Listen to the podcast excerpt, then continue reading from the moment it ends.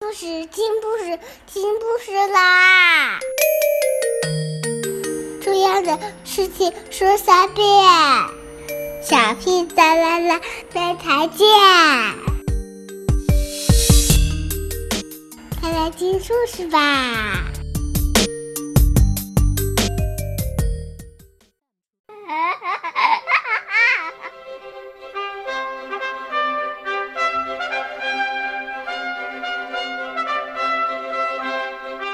Hello everyone, I'm Rissy.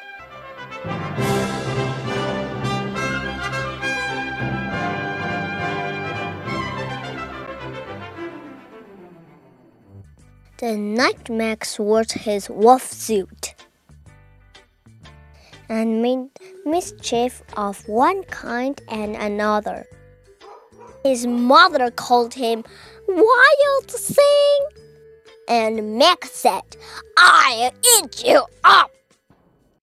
So he was sent to bed without eating anything. That very night, in Max's room, a forest grew. And grew. And grew.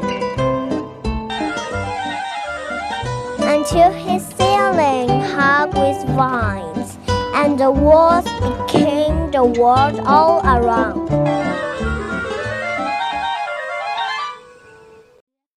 And an ocean troubled by with a private boat for Max, and he sailed off through night and day, and in and out of weeks, and almost over a year to where the wild things are.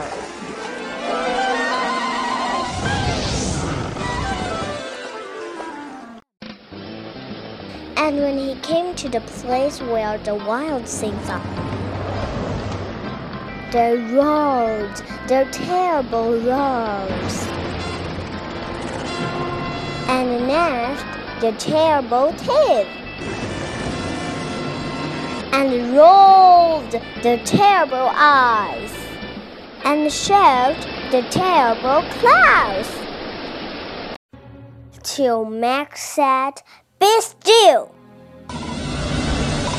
And tamed them with the magic trick of staring into all their yellow eyes without blinking once and they were frightened and called him the most wild thing of all, and made him king of all wild things.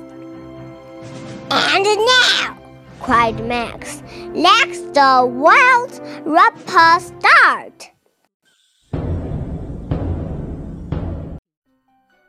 And Max, the king of all wild things, was lonely and wanted to be where someone loved him best of all. Then all around, from far away across the world, he smelled good things to eat. So he gave up the thinking of where the wild things are.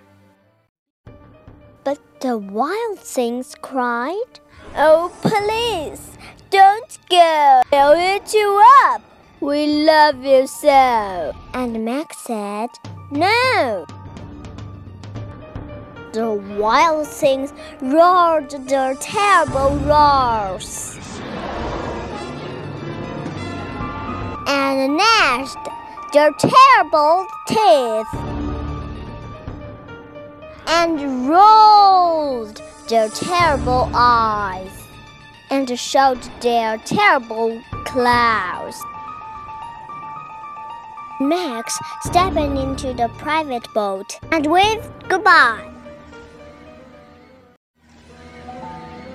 And sails back over a year. And in and out of winds. And through a day. And into the night of his very own room. There he found his super waiting for him, and it was too hot